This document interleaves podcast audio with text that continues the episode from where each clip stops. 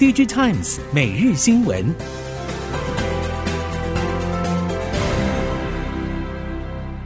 听众朋友您好，欢迎收听 DigiTimes 每日新闻，我是袁长杰，现在为您提供今天科技产业的新闻重点。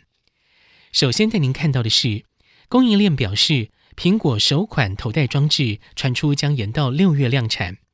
此外，原本由和硕打样的机种，确定将转由立讯代工组装，而这也将会是中厂在苹果推出新品时就组装代工的首例。供应链消息表示，和硕立讯在三月的时候，双方系统与人员都已经对接。外传和硕上海的昌硕厂也将出售给立讯，但是和硕对上述传闻都不予置评。而由于 AR、VR 装置与元宇宙近期都明显退烧，业界分析，因为苹果订单都以 EMS 为主，量大才有获利空间，而短期内在 XR 装置软硬体尚未成熟之下，量难放大，因此和硕淡出苹果头戴装置，立讯接手，对和硕来说并非坏事。记忆体市场的庞大库存压顶难以去化。使得龙头厂商三星电子撑不住产业寒冬严峻，将跟进减产。面对记忆体价格今年持续跌跌不休，在美光、SK 海力士、凯霞、南亚科、华邦电等业者都已经陆续宣布减产之后，原本坚持不愿人工减产的三星也终于松口，决定将采取有意义的减产动作。尽管三星并没有宣布具体的减产幅度。但是 DRAM 以及 NAND Flash 都将调降产能，业界估计最少要减产百分之三十以上才具有意义。毕竟目前产业的库存压力已经庞大到难以想象。多家业界人士表示，上游原厂向供应链四处塞货的情况非常严重，尤其是云端资料中心面对库存去化缓慢，几乎已经无力再收货。估计原厂加上藏在供应链的存货，可能高达七到九个月。鉴于记忆体寒流强度比预期强势，三星电子记忆体策略最终转向人为减产记忆体，这也是三星继一九九六年之后首度宣告减产。三星透露，除了试产线以及正在改良的产线之外，将评估记忆体需求变化趋势，来确保供应性的产品为中心。正下调记忆体产量到有意义的水准，大多观点认为，三星将以 DDR4 记忆体为中心减产。根据部分 IC 测试零组件企业消息，今年第一季三星的订单量减少了三成以上，传出目前三星 DRAM 库存已经超过了二十一周。为了缓解这样的情况，将扩大减产力度。另外，三星电子半导体暨装置解决方案 DS 部门传出，可能从第四季开始将扇出型晶圆级封装正式导入量产，全力抢占晶圆代工关键制高点。综合首尔经济、VLAG 等韩国媒体消息，日前三星先进封装事业小组首席工程师在南韩水原市召开的微电子与封装学术大会上透露，计划第四季开始。将扇出型晶圆级封装导入三星的 Exynos 生产。扇出型晶圆级封装是台积电主导的先进封装技术，可以大幅降低晶片厚度，减少生产时间与成本。台积电也借此赢得了苹果等许多大客户青睐。日前传出，三星挖角台积电出身的林俊成担任 AVP 事业小组副社长，任务就是执行先进封装技术开发。功率放大器暨射频晶片设计大厂维杰创新正式宣布，将终止和联电的产能保障长约，将支付联电四百万美元终止费。市场也关注维捷创新的三五族 PA 代工供应链，如稳懋等后市展望。稳懋发言体系强调不评论特定客户，但是近期中系 Android 阵营释出了多波手机 PA 代工急单。使得稳懋业绩表现略优于原先预期。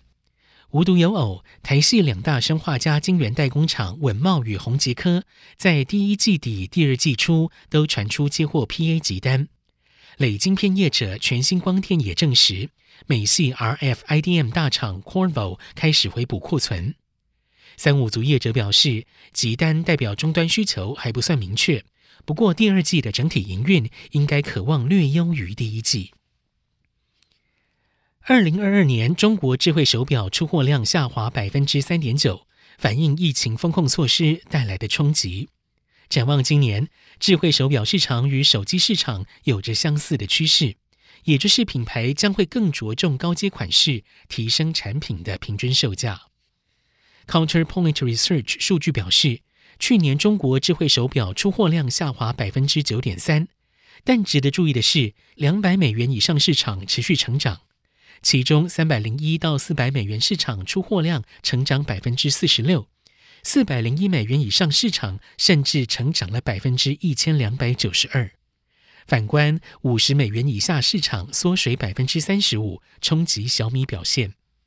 市场认为，智慧手表市场与智慧型手机市场可以说是如出一辙，各品牌都想往高阶产品迈进，智慧手表的高阶化趋势将会延续到今年。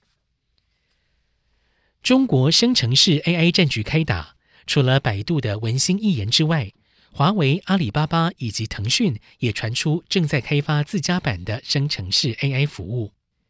根据 The Register 以及中国媒体报道，华为从两千零二十年开始研发盘古，今年四月的更新预计将聚焦中文理解能力以及图像辨识与生成。阿里巴巴则是将在四月十一号于北京举行云峰会。外界预期在会上也将会推出 AI 模型。消息传出，阿里巴巴旗下研究机构达摩院正在测试 AI 模型与智慧语音助理天猫精灵的整合。腾讯资深执行副总裁汤道生也曾经在受访时表示，腾讯正在研发自家版本的 ChatGPT，除了结合微信等通讯产品，也会有专注于企业的 AI 服务。人工智慧崛起，让不少人担心将会有大量工作被取代，给人类社会造成巨大冲击。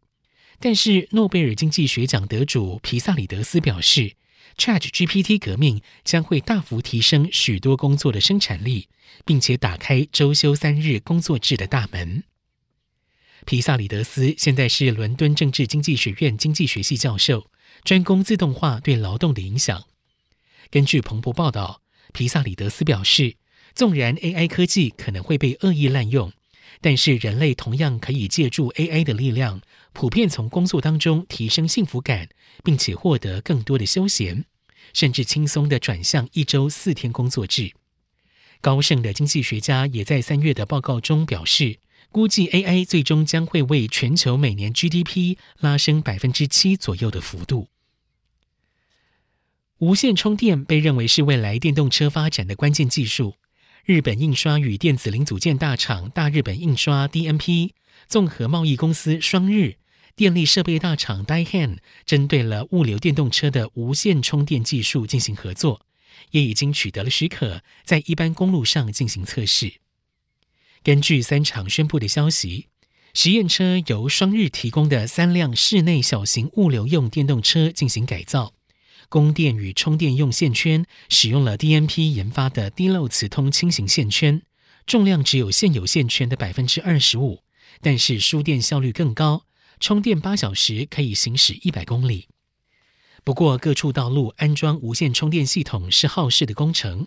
如果由物流车或公车先行推广无线充电，再带动基础建设，是一个有效的方法。以上 D J Times 每日新闻。由 D J Times 电子时报提供，原长杰编辑播报，谢谢收听。